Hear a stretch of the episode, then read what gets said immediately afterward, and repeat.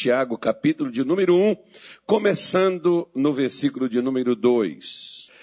Meus amados irmãos, tende grande gozo quando cairdes em várias tentações. A palavra certa aqui seria provação, né? Mas vamos lá. Sabendo que a prova da vossa fé, aí tá aí, ó, consertou agora. A prova da vossa fé, o que, que ela produz? Paciência. Tenha, porém, a paciência sua obra perfeita, para que sejais perfeitos e completos sem faltar em coisa alguma. E, se alguém, algum de vós, tem falta de sabedoria, peça a Deus, que a todos dá liberalmente, e não o lance em rosto e ser-lhe-á dada. Peça-a, porém, com fé, não duvidando, porque o que duvida é semelhante à onda do mar, que é levada pelo vento e lançada de uma para outra parte. Não pense tal homem que receberá do Senhor alguma coisa. Homem de coração dobre, é inconstante em todos os seus caminhos. Mas gloriar-se ao irmão abatido na sua exaltação, e o rico em seu abatimento, porque ele passará como a flor da erva, porque sai o sol com ardor, e a erva seca, e a sua flor cai, e a formosura aparência do seu aspecto perece. Assim se murchará também o rico em seus caminhos. Bem-aventurado o varão que sofre, aí a palavra agora está certa, o quê? A tentação, porque quando for provado, receberá a coroa da vida, a qual o Senhor tem prometido aos que o amam. Ninguém sendo tentado diga, de Deus sou tentado, porque Deus não pode ser tentado pelo mal e a ninguém tenta. Mas cada um é tentado quando atraído e engodado pela sua própria concupiscência. Depois, havendo a concupiscência, que é o desejo desenfreado, né, a palavra concupiscência, dá luz ao pecado. E o pecado sendo consumado gera o quê? A morte. Não erreis, meus amados irmãos, toda boa dádiva e todo dom perfeito vem de onde? Do alto, descendo do Pai das luzes, em quem não há mudança nem sombra de variação. Vamos dar uma parada aqui, que é o suficiente, não precisamos ler mais do que isso. Claro que um versículo desses aqui, essa carta de Tiago, na, hoje eu acordei, porque eu dormi cedo ontem, ontem eu estava cansado, então eu dormi, acho que era nove e meia, acordei duas da manhã. E aí Agora, por volta de cinco horas que eu estava lá dando uma cochilada, e minha mulher me chamou de novo. Mas, para pegar esta mensagem de hoje, né, claro que Deus já tinha colocado no coração, eu já tinha muitas informações. Não é de hoje que eu sou fã dessa carta de Tiago, Gosto bastante, ouço quando tenho oportunidade de ouvir o áudio falando, alguém lendo. Lendo né, é muito bom, muito proveitoso, como toda a palavra de Deus. Mas, é, claro, devido talvez às circunstâncias, tem certas coisas que nós ouvimos nas Escrituras que soa melhor nos nossos ouvidos. Às vezes, aqueles momentos que a gente passa e aquela palavra vem exatamente a calhar junto àquilo que a gente mais precisa. Então, por isso que muitas coisas que eu passei na minha vida, e eu me lembro quando eu cheguei a este ministério em 1992, e eu já contei algumas vezes né, essa, essa, essa situação, eu não ia falar com o meu pastor, mas eu falava com qualquer um na igreja. E às vezes eu expunha a minha situação e a pessoa, uns viravam para mim e diziam: Você vai ter que orar muito, que o seu problema é muito sério. Vai ter que buscar muito a Deus. Outro virava para mim e dizia assim: Ó, você tem que largar todo o pecado, isso é, isso é pecado. E, e, eu passei a sair assim, existem os caças fantasmas, né? eu passei a caçar pecado na minha vida. Aí, claro que não que a gente não peque, mas é, eu passei a imaginar que tudo que estava errado na minha vida era pecado. E aí, eu, claro, se você tiver em pecado, meu irmãozinho, você, primeira coisa, diante de Deus você não vai ter confiança. Você pode até diante dos outros mostrar uma aparência, mostrar alguma coisa, mas diante de Deus não. Diante de Deus a coisa é outra, sabe por quê? Porque Deus a gente não consegue tapear ele. Os outros a gente pode até dar aquela mesclada, a pessoa não sabe, a gente não fala, né? não tem aquelas pessoas que elas vão falar com você, elas falam metade da conversa e o resto você que tem que decifrar. pois é, só que com Deus não. Deus ele sonda o nosso coração, ele sabe o nosso pensamento, o nosso sentimento. Ele sabe o que nos leva, o que mexe, o que eu não falo, o que eu não digo. Ele sabe de tudo isso. Né? Então, quando eu descobri que eu teria que descobrir por mim mesmo, foi quando eu parei de contar a minha situação para os outros e comecei a contar a minha situação para Deus. Né? Então, uma boa dica para você. Ao invés de você estar tá falando para os outros da sua situação, vá falar com Deus, meu irmão.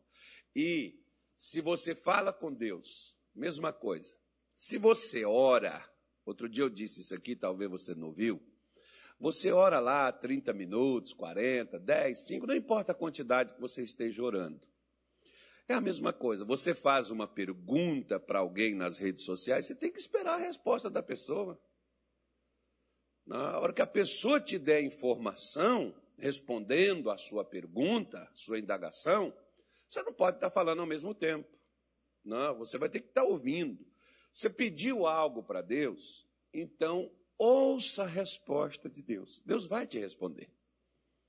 Você tem que estar atento. Igual você teve atento para orar, você tem que estar atento para ouvir a resposta. Agora, entenda bem, às vezes essa resposta não vem quando você fica calado, de joelhos, sentado ou deitado na sua cama. Essa resposta muitas vezes não vem. Tem coisas, por exemplo, Teve um domingo desse, eu não me recordo, uns dois domingos seguidos. Eu estudei uma mensagem e quando eu cheguei no escritório, Deus disse: Você não vai pregar isso. Eu falei, mas poxa, o que eu peguei todo, passei a noite toda. Não prega. Eu quero que você fale isso. E veio umas três pessoas no final e outras depois mandaram mensagem dizendo assim: Pastor, essa palavra, eu até brinquei que eu liguei, teve um pastor que eu falei com ele, e, e eu fui até disse assim para ele: Olha, se eu pudesse hoje, eu ia mandar até tirar aquela gravação do ar, aquela pregação, eu não devia nem estar lá. Aí, o, o, o, posteriormente, eu fui recebendo as mensagens das pessoas dizendo assim: Tudo que o senhor pregou lá foi para mim. Ou seja, para mim, eu, aquela pregação devia até deletar ela das redes sociais.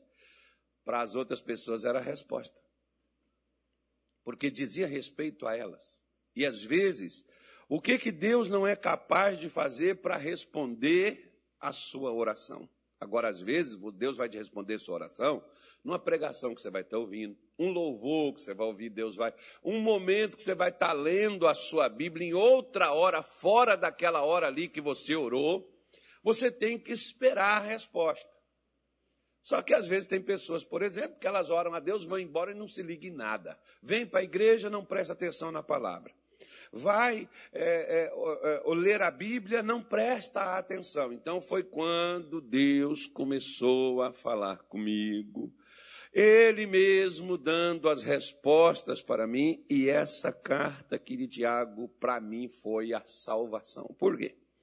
Porque ela tem dois, duas coisas. Como nós estamos falando de sabedoria né, neste, neste mês, ela tem dois, duas situações. A primeira é que Tiago começa falando para os cristãos dispersos, aqueles judeus que haviam é, se ajustado com Jesus, que havia né, é, se convertido, voltado novamente para Deus eles, Tiago escreve para eles. Então, Tiago está falando uma linguagem tipicamente para crente, como, por exemplo, hoje no domingo, né, nós estamos falando tipicamente para pessoas crentes. Só que, Tiago diz assim, ele começa dizendo, meus irmãos, tem de grande gozo. esteja feliz, radiante, por isso que às vezes, todos os dias eu costumo brincar. Hoje o pastor Leandro nem está passando mensagem para mim, passou uma mensagem para mim.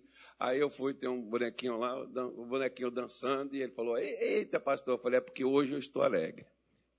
Agora amanhã, se ele passar a mensagem de novo, eu torno a mandar outra vez. Por quê? Porque, amigo, a nossa alegria não depende do que a gente vive. Outro dia teve até uma irmã, ah, pastor, nem sempre o cristão vai estar alegre. Qual é o motivo da sua tristeza? É porque meu pai foi embora, porque meu cachorro morreu, porque deu pulga na minha casa. Isso é motivo para você estar triste?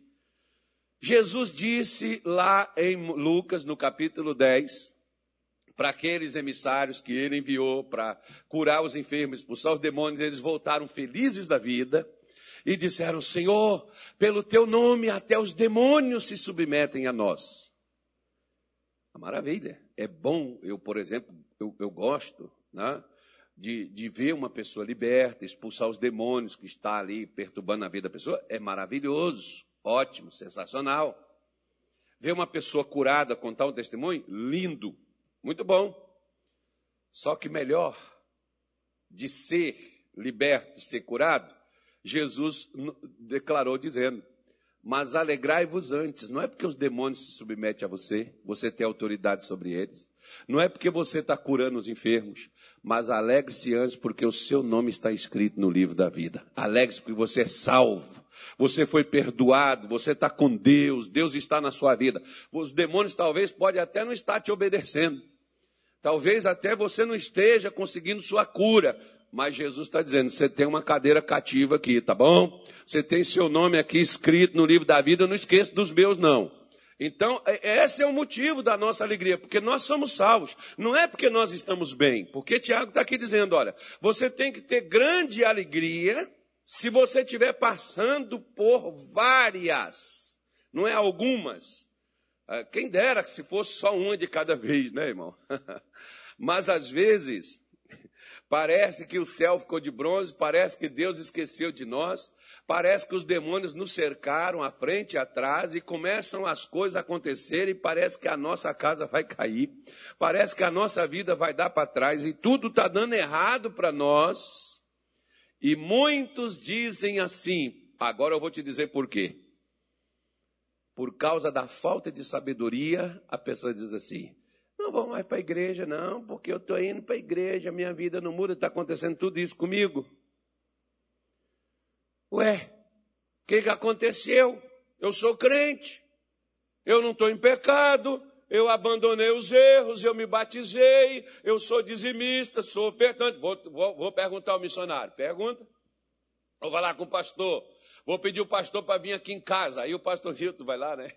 Põe azeite na sua casa, né? ora na sua casa, mas o problema não está na sua casa, porque sua casa não tem mente, sua casa não tem raciocínio, o problema está dentro da sua cabeça, o problema está dentro do meu coração, está dentro do seu.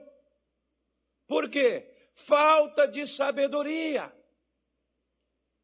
Porque Deus está Deus tá dizendo que, eu, eu, eu, eu, gosto de lembrar, por exemplo, uma vez eu vi um testemunho de um, de um cantor né, evangélico, ele era cantor no mundo secular e tinha muito sucesso, ganhava muito dinheiro. E depois que ele deixou o secular e passou a gravar o chamado gospel, caiu, diminuiu muito as receitas deles, as, as rendas dele, as comissões dele, as coisas dele, diminuiu demais. Porque às vezes o mundo compra mais do que os crentes, né? Aí ele foi né, e contou depois que o, que o que ele perdeu após ele ter se convertido ao Evangelho. E por que que isso aconteceu? Porque uma coisa, até reivindicação do próprio diabo, Jó, por exemplo, era um homem reto, íntegro, temente a Deus, se desviava do mal. Quem falou isso foi Deus, não foi Satanás. Jó era um homem bem sucedido, mas chegou um dia que Satanás pediu para poder tocar na vida de Jó. Porque na concepção de Satanás, Jó era falso. E Deus negou? Não, Deus permitiu. Deus deixou que a, a fé de Jó ela fosse provada. Tiago está falando aqui justamente de provação. Tiago está falando de uma provação de fé. Porque você pode ver, não sei se aconteceu com você, por isso que eu estou falando, né? Porque aconteceu comigo. E isso aqui é bem familiar para mim, de Tiago. Por quê? Quando eu fui para a igreja, claro, eu não era sincero, eu não era convertido, eu não era transformado. Eu não fui para a igreja para poder ser crente. Eu fui para a igreja porque eu, eu estava desempregado, eu estava doente, minha mulher era doente, minha filha era doente. Esse foi o motivo de eu ir para a igreja. Fui buscar bênção. Como a maioria vem também por esse motivo. Não vem porque quer aprender, não vem porque cansou lá fora, que é uma coisa diferente. Não, não. A gente, na maioria dos nossos casos, nós só viemos até aqueles que são chamados nascidos no berço evangélico, vêm depois que alguma coisa der errado. A minha mãe tem razão, meu pai tem razão, vou para a igreja buscar a Deus. Aí vem. Mas vem porque acontece algo. Tudo bem. Outros não. Ah, pastor, eu não fui, eu não estou aqui, interesseiro, então tá bom. Simples. Por que, que a maioria de nós aceitamos Jesus? Ah, pastor, é porque nós queremos ir para o céu. Tá bom, então por que você tem medo de morrer? Porque todo mundo aceita Jesus porque quer ir para o céu, mas ninguém quer morrer. Quando fala na morte, se der alguma coisa, pegou o corunguinha, ora por mim, eu estou vendo luz preta, não, não quero morrer não, pastor, estou novo. Tá bom? Ué, mas você não vai para o céu? É. Então nós não aceitamos Jesus porque nós queremos ir para o céu. Nós aceitamos Jesus porque nós temos medo de ir para o inferno. É diferente. Né? Então é bom a gente ser sincero, por isso que eu estou falando com você. Eu não fui para a igreja porque eu queria ser um crente, eu queria ser convertido, queria me batizar. Uh -uh. No segundo culto que eu fui na igreja, eu decidi me batizar. Eu falei, é esse negócio que eu quero. Mas eu não fui lá para buscar aquilo. A princípio, eu fui para buscar aquilo que aliviaria meu fardo. Ok. Só que eu fui e fui sincero e me entreguei a Cristo de coração. Só que as coisas não mudaram. Até ficou mais pior ainda. Ficou mais difícil. Porque agora minha mulher não era só doente, minha mulher tinha que fazer uma cirurgia. E a cirurgia era de risco. E eu não quis correr o risco. A mulher era muito bonita para perder ela. Pode perder, não. Então, eu, eu não tinha segurança. Falei, vou, vou levar nenhum, vou levar lá no pastor. Né? Claro, foi o que eu fiz, tá, irmão? Você não faz porque eu fiz, você tem que fazer porque você acredita naquilo. Então, ok. Só que minha vida não mudou. Fui para a igreja, orava, jejuava, participava. A igreja tem né, culto praticamente todos os dias. Eu estava na igreja segunda, quarta, sexta e domingo, quatro dias na semana. E minha vida não mudava. E eu comecei a ficar implicado com aquilo, mas que negócio é esse, pô? Ué. Aí vem o crente e diz: não, é pecado. Aí, aí eu vou caçar os pecados para consertar, porque tem que consertar para receber a benção, né? para mudar a coisa. Aí depois o outro diz: não, não é, não é só pecado. É porque é luta mesmo, irmão. É guerra, é batalha. O negócio que o demônio levanta e o inferno vem e você tem que ser forte para você poder vencer isso. Você tem que lutar. É as chamadas batalhas espirituais. Que tem crente que ele vê demônio em tudo quanto é lugar. Ele chega num lugar e já vê demônio. me faz lembrar o meu, filho, o meu filho Jonatas, quando ele era pequenininho. Não sei quem que ensinou isso para ele, mas quando ele chegava num lugar que tinha lá uma imagem, uma estátua, um negócio assim, ele falava assim: Olha lá, pai, olha o tamanho desse demônio aí. E as pessoas às vezes, rapaz, cala a boca, não fala isso não. Você estava numa visita, ele estava lá, olha o tamanho. De... Nós chegamos um dia, eu estava passando na estrada com a minha mulher, falei assim, eu nunca vi essa imagem aí. Né? A gente sempre passou naquela estrada, nunca tinha observado, nunca tinha visto. Aí estava lembrando dele, falando com a minha mulher. Falei, se o João estivesse aqui, ele ia falar: olha o tamanho daquele demônio. Né? três, quatro anos de idade, ele, alguém falou com ele, ah, o demônio que tem na igreja. Então não podia ver um aqui. Ele fala, olha o tamanho desse. Quanto maior fosse, maior o demônio. Né? Chegasse lá no rio, olhasse lá no alto, lá, ia falar, olha o tamanho daquele. Aquele é grande. Então, então eu ficava caçando. Né? É, batalha espiritual, luta, tem que lutar, tem que batalhar, guerra e aquela coisa toda e nada.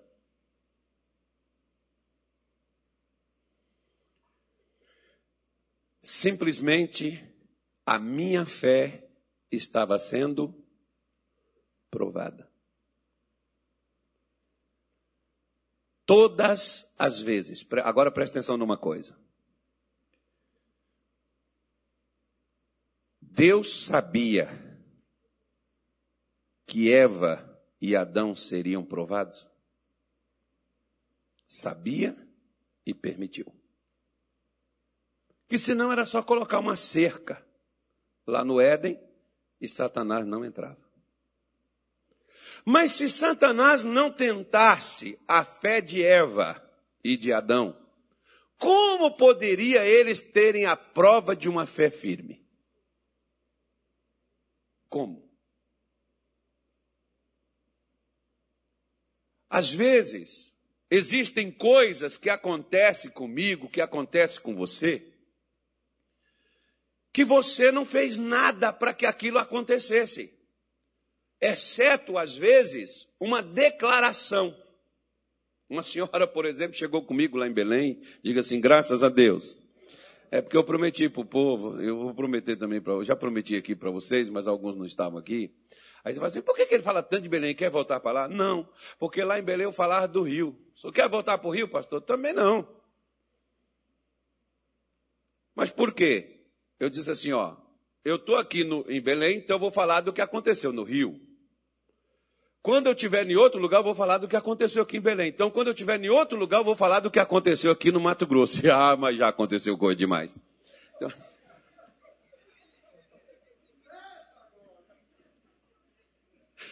Aí por que, que o senhor faz isso? Porque a pessoa pode estar aqui e ela pensa assim, o pastor falou pastor Nildo que sou eu.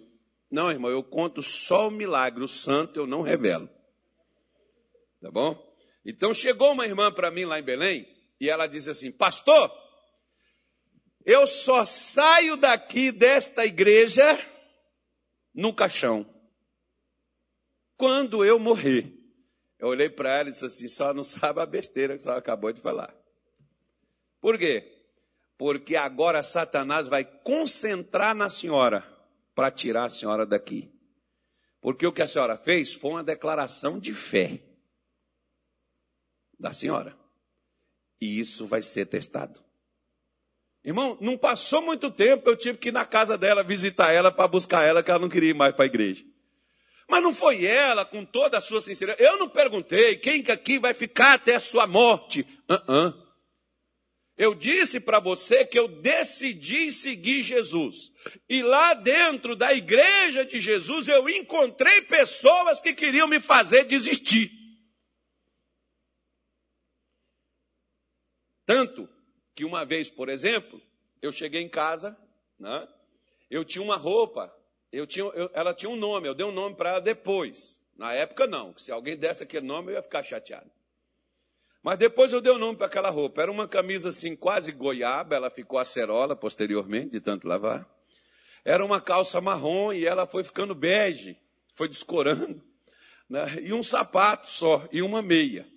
Então, eu engraxava o sapato e a minha mulher lavava a minha roupa todos os dias quando eu voltava para casa. Porque na igreja, geralmente, a gente só usa roupa social. E antes de ser crente, eu só tinha roupas esportes. A única roupa social que eu tinha era essa. Que era a roupa de você ir num casamento, de você ir num lugar lá especial, qualquer coisa. Então eu tinha que usar aquela roupa. E eu, a situação ficou tão ruim Ficou tão difícil que eu não tinha como comprar outra roupa nova e eu tive que usar a única que eu tinha. Hoje eu estava me lembrando disso aqui, né? A minha esposa está aqui. Vem cá, dona Mônica. Por favor. Eu falei com Deus que ia chamar a senhora aqui. Deus sabe. A dona Mônica aqui, por exemplo, né, para você ver o que, que é. Vem, chega para cá, fica perto de mim aqui, que a senhora dorme do meu lado, quer ficar longe de mim, não pode fazer isso. Olha só. A dona, a dona Mônica, várias vezes para a gente ir na igreja, quando nós começamos. Como é que a senhora fazia? Que a senhora também não tinha roupa para ir para a igreja. Como é que a senhora fazia? Ah, tinha que ir com o que tinha, né? E como é que a senhora fazia? Uai, já cheguei a pedir até emprestada. Pedir roupa emprestada para ir para a igreja. Né? Quando ela ficou grávida do Samuel, meu filho, nós não tínhamos dinheiro. Ela pegava roupa com a prima dela, prima, né? Tia. Tia. Com a tia dela emprestado para poder ir no culto no domingo na igreja. Ô, mas vocês não são crente? Sim, mas não tinha roupa para ir. Mas a gente queria ir. E como é que fazia? Pega emprestado. Tem gente que diz, eu não vou porque eu não tenho roupa. Você tem um monte de gente que pode emprestar roupa para você. Porque a pessoa pode emprestar roupa para você ir numa festa, não pode emprestar roupa para você ir na igreja. Foi o que eu falei para ela. Pega emprestado. Mas não vamos deixar de ir para a casa de Deus. Aí chego lá na casa de Deus, aí a gente tinha uma única coisa, uma bicicleta, uma Monarch 88, 89. Irmão, dentro da igreja, um miserável roubou minha bicicleta, filho. Era meu medo. Eu falei, Deus, como é que eu vou fazer agora? Poxa, eu decidi. E o senhor deixa roubar meu único veículo. O senhor deixou roubar. E a minha filhinha pequena, Luana, virou assim: pai, foi o fulano. Era um obreiro, irmão, desgraçado, cara. O infeliz. Eu falei: cala a boca, que ele é de Deus. E ela. depois ela tá certa. O camarada depois vendeu a bicicleta, fez coisa. Né? Enfim, lá, lá. Vida que passa. E lá dentro da igreja eu com os pedaços assim, o cadeado, o pedaço da corrente. E eu falei, Deus, e agora como é que nós vamos vir para a igreja? Ó, irmão, já tinha que pegar roupa emprestada, já tinha que. agora não tinha dinheiro para vir para a igreja. E eu orei e falei, como é que eu vou fazer agora? E a mulher grávida, como é que eu vou fazer agora para a gente vir para a igreja? Sabe qual foi a resposta? Olhe para baixo.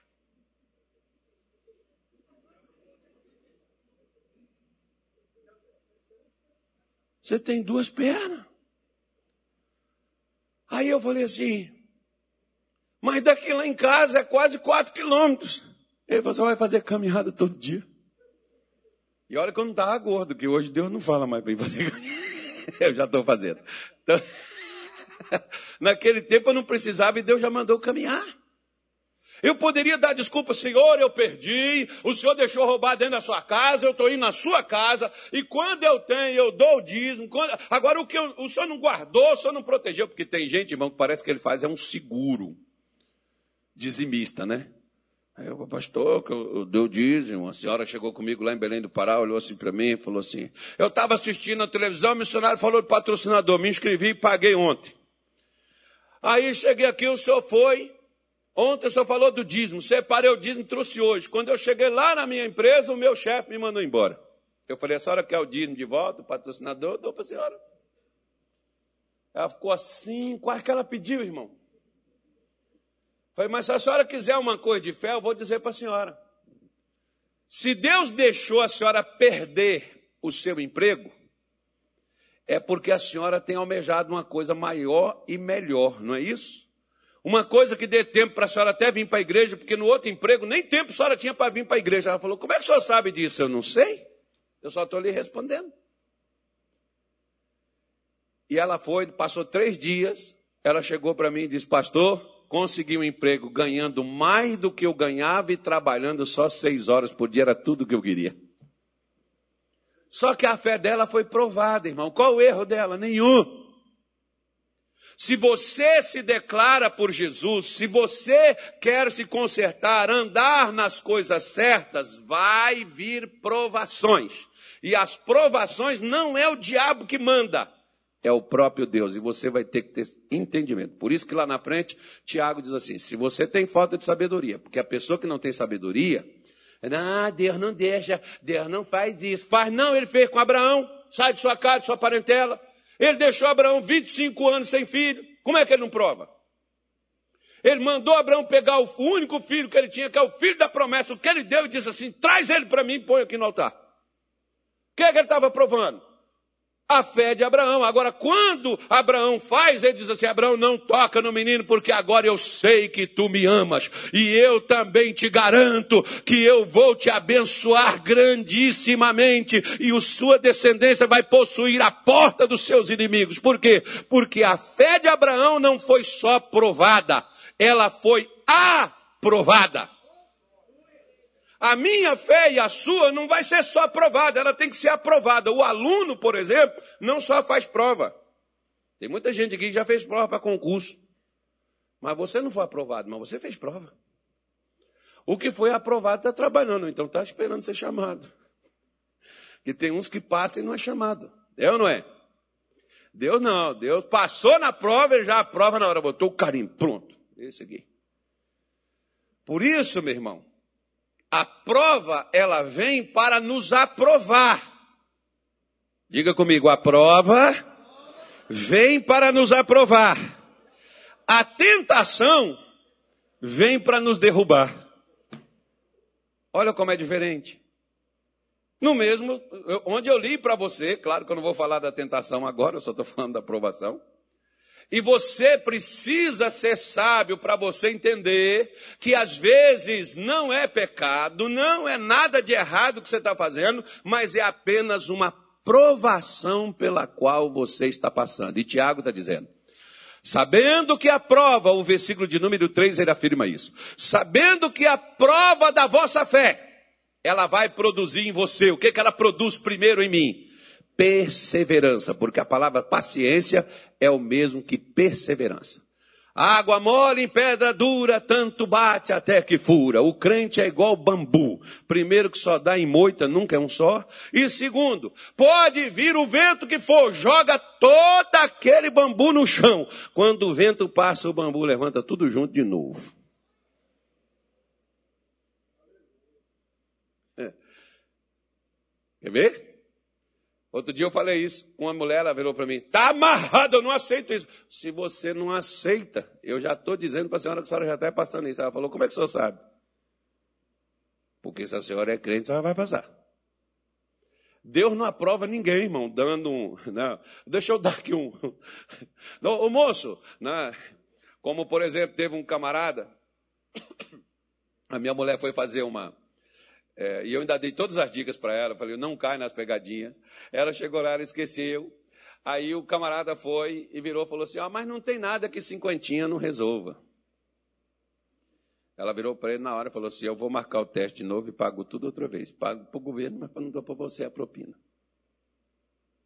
Ele induziu ela ao erro para pedir ela aprovação né, por um suborno e tem crente, por exemplo, que ele quer fazer assim com Deus. Senhor, eu te dou minha casa. Agora, agora ele já fica passando na prova e ainda perde a casa.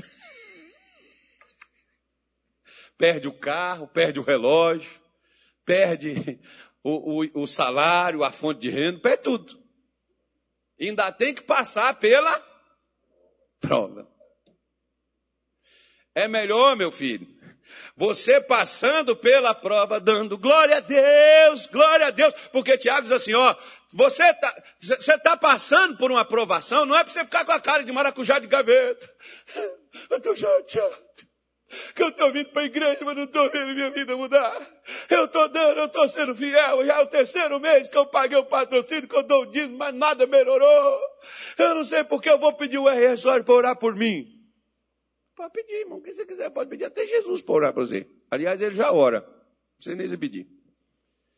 João 17 prova que Jesus intercede por nós, todos os dias. Então, se, se o problema é oração, nós temos o melhor intercessor. Então, o problema não é oração, o problema é fé. Porque eu preciso de fé para superar as adversidades. Como, por exemplo, quer ver? No capítulo 4, já falei isso aqui, vou repetir de novo. Capítulo 4 do Evangelho de Marcos, o versículo 31 a 34, você tem, eu não vou lá, eu só estou dando referência. Jesus estava com os discípulos dentro do barco. E o que aconteceu lá no barco, no, no, no, no lagozinho lá, o que aconteceu? Tempestade. Ué, mas Jesus não estava lá, irmão? Espera aí. E o pior, Jesus estava o quê? dormindo. Aí os discípulos tentam jogar água para lá, jogar água para cá. Aí depois, quando viu que o negócio não ia dar conta, chegou lá, o senhor não está vendo que nós vamos perecer? O senhor não está vendo que nós vamos morrer? Até o senhor, por exemplo. Jesus levanta, vai lá, repreende o vento, aquele negócio acalma tudo. E os discípulos depois dizem assim, quem é isso que até o vento lhe obedece? Mas eu não vou falar sobre o vento, eu quero falar sobre outra coisa. Se Jesus era o filho de Deus, ele era onisciente, ele não sabia que ia ter tempestade. Por que, que ele foi dormir? Agora a pergunta de Jesus está no final do versículo 34, me parece. Onde está a vossa fé? Está balançando aí, irmão? Tem tempestade aí? O vento balança para lá e para cá. Deixa balançar, filho. Balança, mas não cai. Deixa balançar. E você vai fazendo o quê? Levantando as mãos para o céu e dando glória a Deus. Oh, maravilha! Estava até parado demais. É até bom vento de vez em quando, assim, balançado, para poder, né?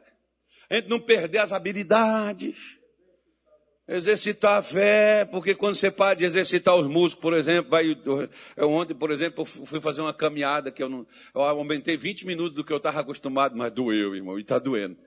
Eu falei, eu vou ficar agora né, nos, no, nos 20 minutos que eu aumentei, ah, não, agora não vou regredir não, vou, vou continuar assim. Por quê? Porque os nossos músculos, quanto mais você força, mais eles esticam.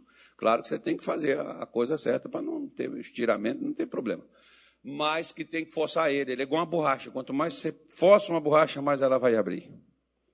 O músculo é a mesma coisa. O coração, por exemplo, não. Os batimentos meus chegavam assim, ah, o coração vai sair para a boca. Agora não, irmão. Agora os batimentos já ficam quietinho lá embaixo e eu estou lá. Então é, é, é, é diferente. Então você, você pega, por exemplo, sua fé é provada. Jesus sabia que ia ter tempestade, mas deitou e dormiu.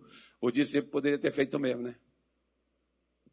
Mas a falta de fé deles fez eles ficar gritando. Nós vamos morrer! Nós vamos morrer! Quer ver? Vou contar um caso de uma irmã. Se ela ver essa live, ela vai saber que eu estou falando dela. Mas não vou falar o nome do santo. Só vou contar o milagre. Essa irmã, ela ela, eu conheço ela há uns quase 20 anos por aí. Uma mulher batalhadora, uma mulher de fé, mulher que trabalhava, chegou um dia comigo, ela disse, pastor, eu estava inchando, muita dor, e eu fui no médico, e o diagnóstico é lupus. Só me ajude. E essa mulher, mesmo assim, ela só ausentou um pouco do trabalho que ela ajudava a gente lá na igreja, mas todo domingo, no mínimo, ela estava lá no culto. Os anos todos que eu fiquei na igreja lá de Belém, ela ficou com lupus. Agora, no mês de março, ela me passou a mensagem, ela me ligou, queria falar com o senhor. Pegou meu telefone, descobriu lá, eu queria falar com o senhor, passou uma mensagem, queria, queria falar para o senhor, o senhor fazer uma oração por mim. Aí eu fui e liguei para ela. Eu liguei para ela, ela foi e me disse, olha pastor, eu, o senhor sabe que eu já tenho o meu problema de lupus e eu fui contaminada com a, a mamoninha. E pastor, eu acho que eu não vou aguentar. Eu acho que eu não vou passar dessa. Eu falei, irmã, vamos fazer o seguinte, Primeiro vamos lutar. Depois a gente vê o resultado da luta. Porque a senhora está dando resultado sem luta. A primeira batalha que você trava, irmão, não é contra o problema que você tem. A primeira batalha que você trava é na fé. Porque os problemas vêm para te tirar da fé. E se te tirar da fé, acabou. Você pode lutar contra o que for, você vai fracassar. Se você perder sua fé.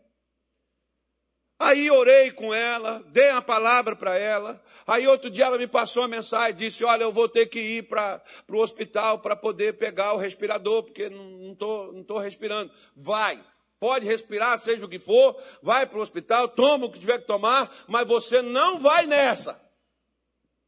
Tudo bem? Passou uns 30 dias, ela me passou uma mensagem, disse, eu quero dizer para o senhor que eu venci a mamonia aí, eu estou livre, não tem nem sequela, e agora eu vou fazer os meus exames e vou lá levar para o meu médico, porque ela tinha os rins dela, por exemplo, que o lúpus ataca principalmente os rins, inutiliza os rins das pessoas, ela tinha um dos rins dela, não me lembro qual, que ela me falou, já não, praticamente não funcionava. E aí ela foi fazer o exame lá do, do, do lúpus, levou para o médico, e quando chegou lá, o médico disse para ela, olha, os rins dela estavam 93% de funcionamento, quer dizer, funcionando quase 100%, e não tem mais lúpus. Ela matou dois coelhos com uma cajadada só. Agora, por causa de quê? Por causa da fé. Aí eu disse assim: para quem disse que não ia aguentar a momonia, vencer até o lupus, ela falou, pastor, só não sabe como é que está a minha fé agora. Como a minha fé agora. Pois é, mas a fé dela, depois de provada,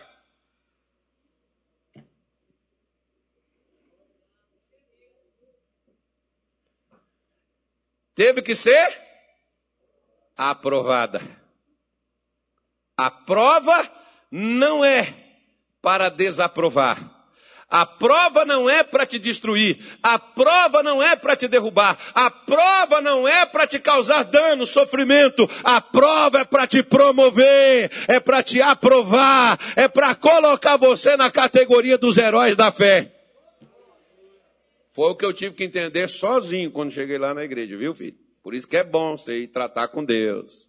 Vai falar com Deus e Deus vai te mostrar. E Deus chegou para mim e falou: Carlos, não se importa, você tem arroz para comer, como muitas vezes lá na minha casa eu pegava arroz, tomate maduro e farinha. Tanto é que até hoje eu amo quando eu pego um vinagrete, jogo uma farinha e mexo um arroz nele. Ai, dá até água na boca. Já estou até com fome agora.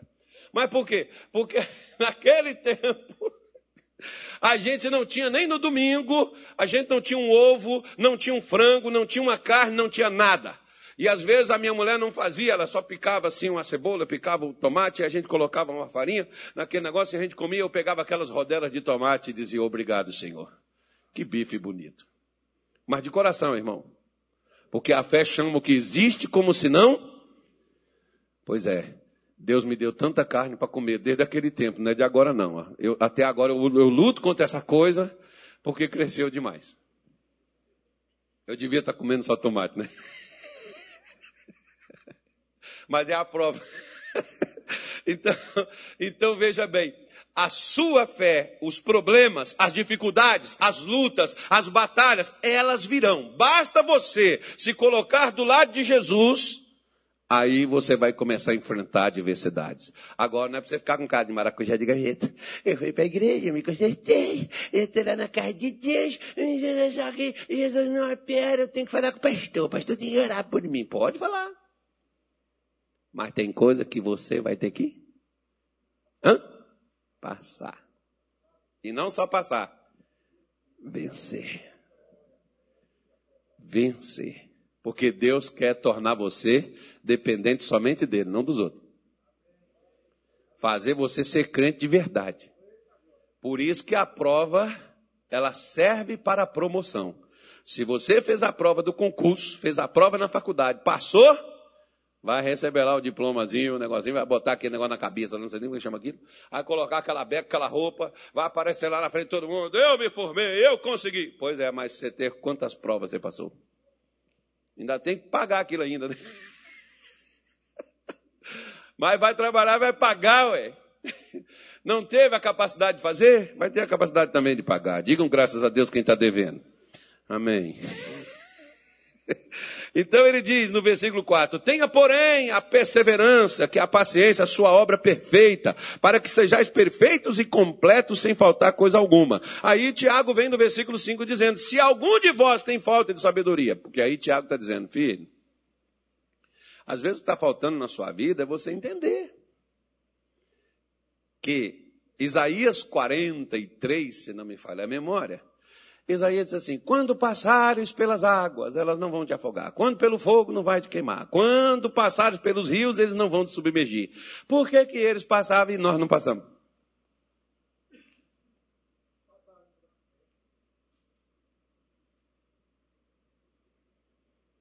Isso aí está na lei, pastor. Tá bom, vamos lá para a graça. Só você pegar a sua Bíblia lá em 2 Coríntios, no capítulo 11, você vai ver o que Paulo passou. Prisão, cadeia, naufrágio, apedrejamento.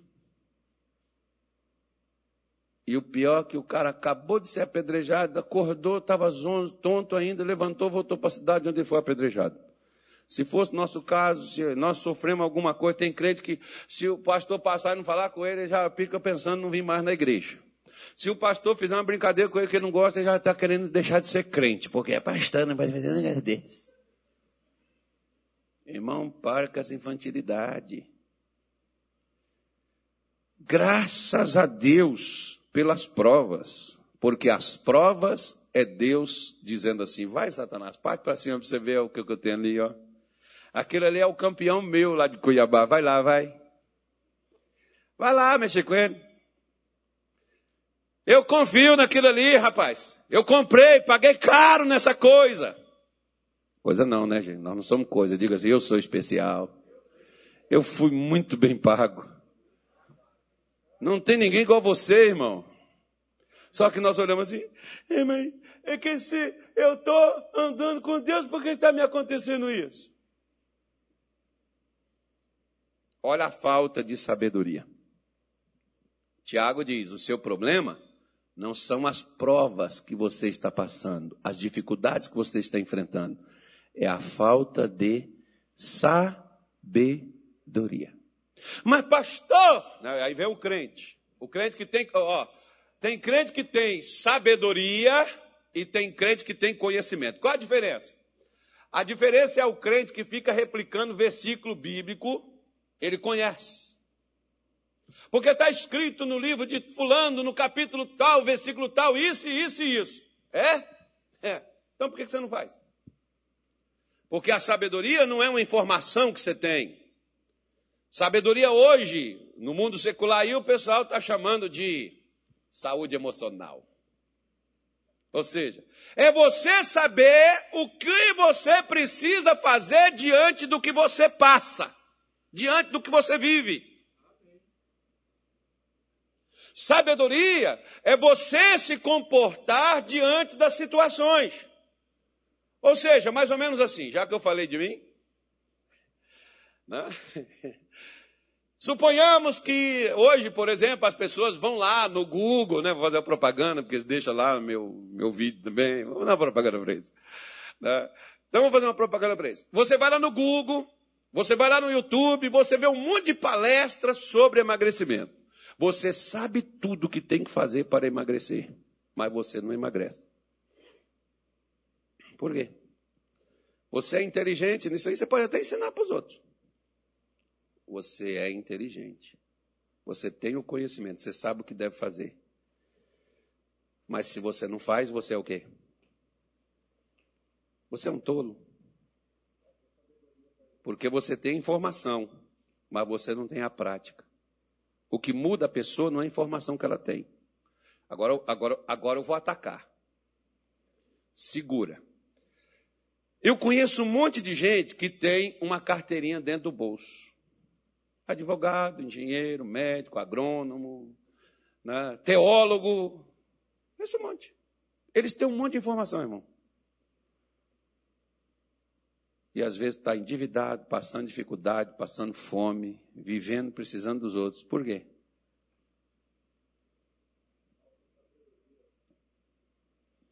Porque não tem sabedoria. É inteligente. Eu acho assim inteligentíssimo a pessoa que faz um curso superior, é inteligentíssimo. Mas tem muitos aí que eu não me troco, eu prefiro meu mineirês e o meu português feio pra caramba do que a vida que aquela pessoa vive. Por quê? Porque não tem sabedoria nenhuma. Porque a sabedoria é você saber tirar do que você aprendeu e colocar na prática da sua vida no dia a dia, que é o Tiago está dizendo aqui. É você saber que na vida cristã você não está imune. Você vai ter revés, você vai passar por apuro, você vai enfrentar aperto, mas quando aquilo passar, as portas vão escancarar, vão abrir, você vai ser elevado, você vai ser promovido, você vai crescer, você vai prosperar, você vai vencer, você vai ter saúde, você vai ter paz, aquilo que você lutou para obter. Mas depois que você é aprovado. É por isso que ele está dizendo: se você não tem sabedoria para entender isso, você tem que pedir para Deus. Por quê? Porque se você continuar lendo Tiago, você vai ver que aqui, por exemplo, lá na frente, ele vai falar, eu vou entrar um pouquinho nesse assunto, ele vai falar entre rico e pobre. Por quê? Porque na, na, na, na igreja cristã, naquele tempo, como nos dias de hoje, também tem. Tinha cristão rico e tinha cristão pobre. A tal ponto, por exemplo, que no capítulo 2, Tiago diz assim, ó, se você tá, a gente está aqui no culto, o pior, irmão, é que as coisas só se repetem. Eu não vou falar isso, não. Não vou falar, não. Eu vou falar, não. Mas tem gente, tem igrejas, tem pastores que gravam um programa de televisão eles nunca mostram uma velhinha sem dente, só mostra que as pessoas assim mais bem vestidas, bonitinhas, arrumadinhas. Agora que está com a máscara, ninguém vê nada, né, irmão? Naquele tempo, Tiago diz assim: se você está lá no culto, chegou um camarada de pulseira, chegou um camarada que, tá, que os caras ostentavam, quem tinha ouro botava no pescoço, corrente, aquelas coisas. Chegou o cara bem vestido, você vai lá, senta aqui na frente.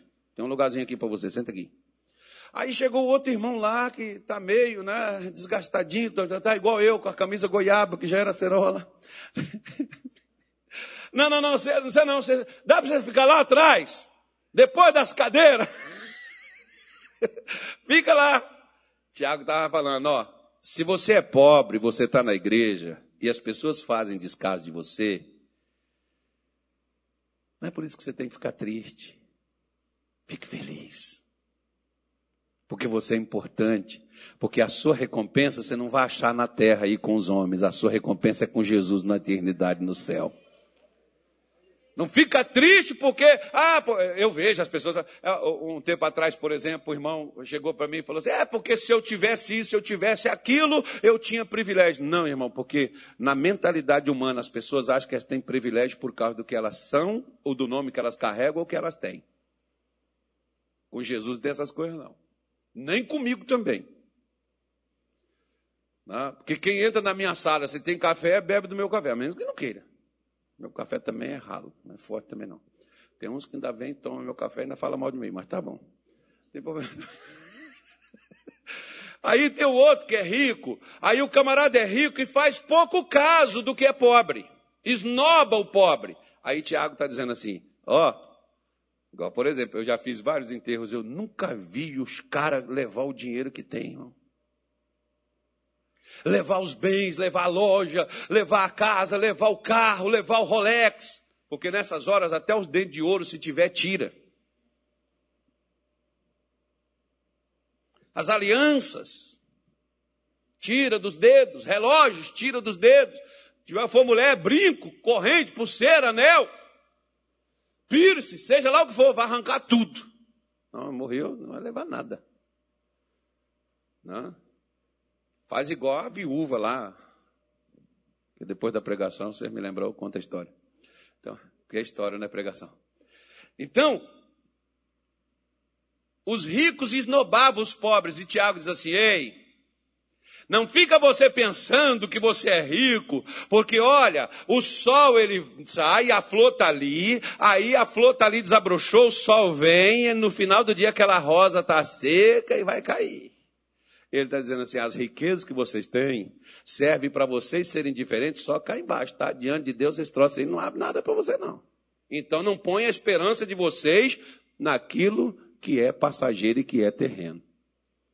É por isso que Tiago está falando sobre a sabedoria. Se você pegar lá, você vai ver que antigamente os livros não eram divididos em capítulos e versículos, eram um só. Você vai ver que o assunto dele Tanto a falta de sabedoria era dos pobres, porque se sentiam marginalizados, esquecidos, né, é, abandonados pela, pela, até pela própria igreja, e, e, e, se frustravam. Assim também os ricos achavam que por eles terem, esnobavam e desprezavam os outros e achavam que estavam numa categoria mais elevada. E Tiago está dizendo: você é um tolo. Você vai passar dentro, você vai viver a sua vida dentro da igreja e vai na eternidade para fora do reino de Deus, você não vai entrar com Jesus no céu, porque a recompensa é eterna. Só que é de, de acordo com o que você procede aqui embaixo. Você tem riqueza? Ok. Não é porque você tem riqueza que você é melhor do que o outro que não tem. Não é que você tem privilégios porque você é rico. Porque no nosso país, por exemplo, eu sou filho do fulano, né? eu sou filho do Beltrano.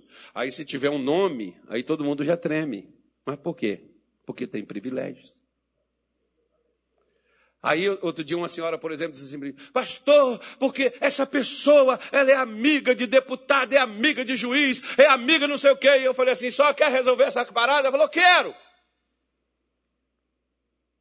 Só não precisa ter amigo juiz. Só não precisa ser amiga de deputado. Seja amiga de Jesus. Se a senhora for amiga de Jesus, Jesus resolve essa parada, porque o reino de Jesus está acima do reino dos homens. Seja amigo de Jesus. Aí você não precisa temer. Não, mas porque essas pessoas são perigosas, elas têm dinheiro. E o seu amigo é o dono do universo. É o dono do ouro e da prata. Por que, que você vai ficar triste, ficar chororô e ficar aí achando que você é um cachorrinho abandonado, meu irmão? Que nem cachorro nós somos. Nós somos filhos do Deus vivo. Fala como crente, age como crente e vive como crente e não deixa ninguém, ninguém eu, eu, tenho uma história de vida dessa, eu poderia contar para você. Não vou contar porque é uma coisa de família e tem gente que se ofende. De um dia que eu fui tirado de uma mesa. Não vou falar porque é constrangedor. Porque a pessoa que me tirou não me conhecia. E eu fazia parte da família. Né? E na hora meu pai levantou: se não cabe meu filho, eu fico imaginando Deus, porque Deus assim: se não cabe o Carlos ali dentro, então não cabe eu também, eu também vou embora. Lembra da igreja de Tiatira? Era rica, tinha de tudo, não faltava nada, mas Jesus não estava lá dentro. Mais ou menos aí. Mas não vou falar mais nada com você, não. Mas, deixe eu dar um conselho para os homens. Não é reunião com o pastor Daniel, não.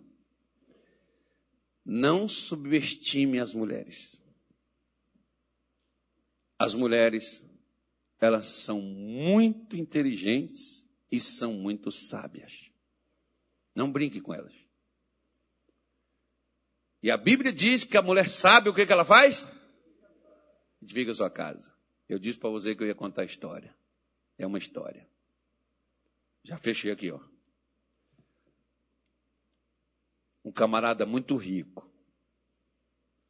Ele chegou para a mulher e, e fez um, um compromisso com ela se eu morrer, primeiro que você, você vai vender tudo que nós temos.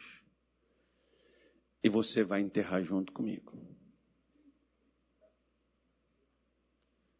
Pegou o melhor amigo dele e fez ela prometer para ele que se aquilo ocorresse, ela enterraria tudo que era dele, ela enterraria junto com ele. Pois bem, chegou um dia o camarada não morreu. E aí veio o velório. E o amigo foi lá, chegou com ela e falou: Fulana, você sabe do pedido do fulano, você vai ter que fazer tal, você está providenciando, já providenciei tudo. Foi lá, chamou o corretor, mandou avaliar tudo, avaliou tudo, tal, tudo direitinho. E chegou na hora lá, foi para o enterro, para o cemitério, e o camarada, fulana, não estou vendo, você, o que, como é que vai fazer? Vai ter que fazer. Ela falou, não, já fiz.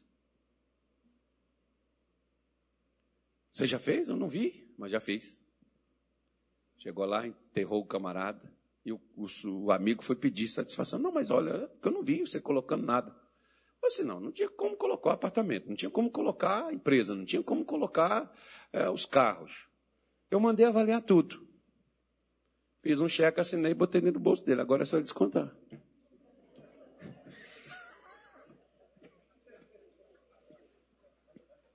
Bora. Não subverti minhas irmãs. As irmãs são inteligentes. Vamos, Vamos fazer a nova. Viu, Tony? Exige que enterre tudo contigo. Vamos ficar em pé, ou em pé ou sentado ou deitado. Em pé é força de expressão já. Não. O pastor Tony diz assim: vamos ficar de pé. Então nós, nós sentamos, nós tiramos o pé, né? Aí quando a gente levanta, ele põe o pé de novo. é brincadeira, ele não fala isso não. É só porque a gente não tem o que fazer, a gente fica pegando no pé dos outros também. E às vezes todo pastor diz, vamos ficar em pé, irmãos. Parece que Deus só ouve em pé, né? E a, a maior parte das minhas orações eu oro deitado. e Jesus ouve, do mesmo jeito. Né? Davi, Davi fez sete dias de jejum e oração deitado. No pó ainda. No seco. Ainda bem que não choveu, senão seria na lama, né? Então, então é mais ou menos assim. Feche os seus olhos, talvez você esteja passando por dificuldade. Fica triste não, meu irmão. Levante sua cabeça. Deus tem coisa boa lá na frente. Supere isso. Peça a Deus sabedoria até para compreender as situações, os momentos difíceis. E no culto da noite eu vou falar sobre as tentações, porque nós temos que ter sabedoria na hora das tentações e na hora das provações. Senhor nosso Deus e nosso Pai, nesta manhã nós te agradecemos pelo que tu és, pelo o que o Senhor já fez por cada um de nós. Obrigado, Senhor Jesus. Obrigado pelo perdão dos nossos pecados, obrigado, meu Pai, pela vida eterna, obrigado por ter levado no seu corpo no madeiro as nossas doenças, as nossas dores e as nossas enfermidades. E pelas suas pisaduras fomos sarados. Quando nós entendemos e compreendemos isso, nós entendemos e compreendemos, nós recebemos os benefícios que isto nos fez. Por isso, nesta manhã, eu e esta mulher que aqui está, e esse homem, nesse culto presencial, e essa pessoa lá da sua casa, nós estamos perante a Ti, diante da Sua presença, e invocamos o Teu poder, e pedimos ao Senhor que toque nas mãos cansadas, nos joelhos vacilantes, já frágeis, fracos, nos pés cansados, onde talvez de tanta dificuldade, de tanta oposição, de tanta luta, essa pessoa tem desistido de lutar. Eu me lembro, Senhor, da oração de Davi quando ele disse: Adestra as minhas mãos para a batalha e os meus dedos para a guerra, de sorte que eu atravesse os meus inimigos e não volte sem tê-los destruídos.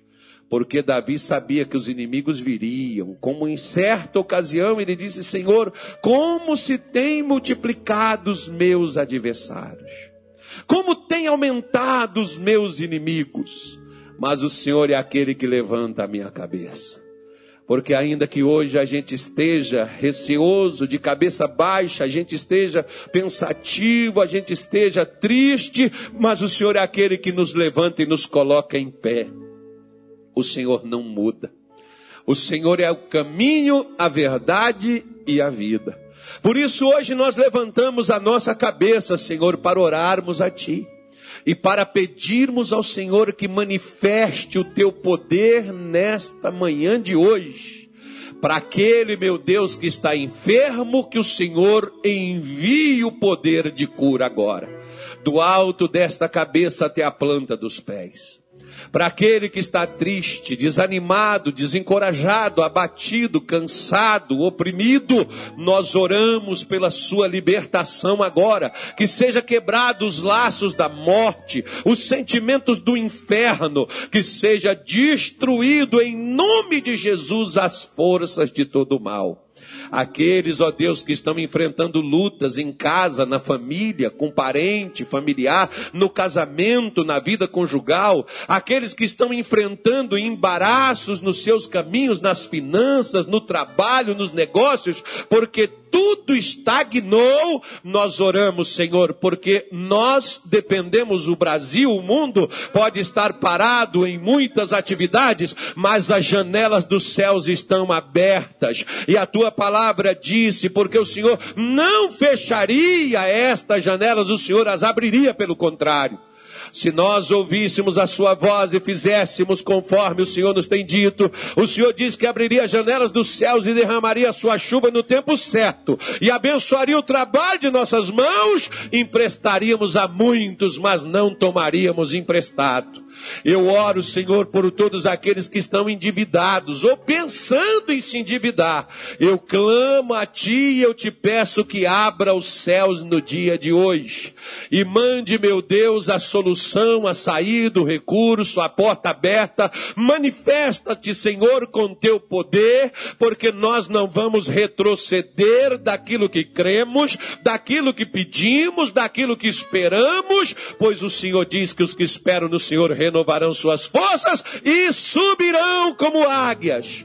E aquilo, meu Deus, que não funcionou até o dia de hoje, vai começar a funcionar vai começar a fluir, vai começar a acontecer, vai começar a se manifestar. Em o nome de Jesus, tudo que se levantou contra essa mulher, contra este homem, nós oramos agora e nós ordenamos em nome de Jesus, pelo poder do Deus vivo, que comece a regredir câncer, infecção, inflamação, tumor, hérnia, comece a diminuir. Em nome de Jesus, todo mal preparado, que acorrentou, que fechou as portas, que amarrou tudo, eu determino, eu ordeno em nome de Jesus, caia por terra Desapareça toda maldição, toda imoralidade, todo mal, toda destruição, perturbação. Se esta pessoa é vítima de magia, feitiço, olho grande, bruxaria, que isso caia por terra agora, que isso seja desfeito agora. Em nome do Senhor Jesus, vai embora toda tristeza, toda angústia, toda depressão, todo vazio, toda solidão. Vai vai embora todo sentimento, pensamento de morte, pensamento de imoralidade, de impureza. Em nome de Jesus, nós estamos ordenando pensamento de tristeza, todo mal, em nome do Senhor Jesus, saia e não perturbe nem a mente, nem a alma, nem o coração deste povo. Senhor Deus, que a tua graça e o teu favor estejam sobre todos. Levante as suas mãos para os céus. Pede como Davi, adestra as minhas mãos. Se tem luta, eu as lutarei, porque Paulo diz em Romanos 8, 37, em todas estas coisas somos mais que vencedores. Existe vitória, irmão. Existe vitória, irmão. Continua. Não retroceda, não desista, não pare. É Vem, Senhor Jesus. Vai fortalecendo esta mulher que luta pelo marido. Essa mãe que luta pelos seus filhos. Esse pai que luta pela sua casa, pela sua família, pelo seu trabalho, pelo seu salário essa pessoa que luta pela restauração de sua saúde. Fortalece, Senhor, para não retroceder, porque logo já está vindo, a tua vitória já vem vindo. Oh, nós clamamos, Espírito Santo. Minhas provações não são maiores que o meu. E não vão me impedir de caminhar. Declara isso. Você na sua casa cante. Não se importa com quem está aí, quem vai te ouvir.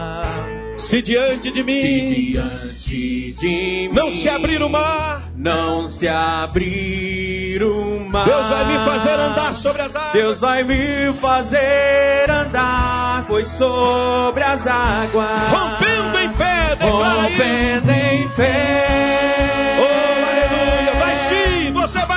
minha vida se revestirá do seu poder, rompendo em fé.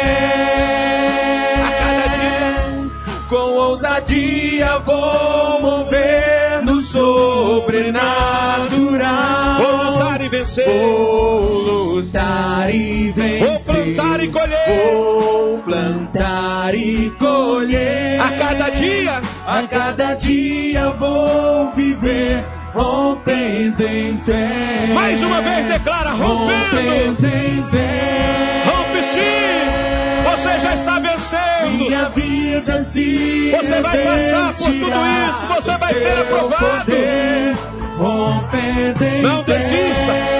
Não somos daqueles que retrocedem para Todo perder. Mas daqueles que creem para a conservação da alma.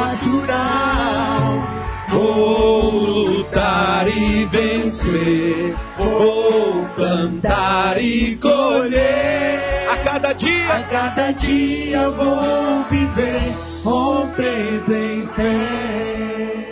a cada dia, A cada dia vou viver, rompendo em fé.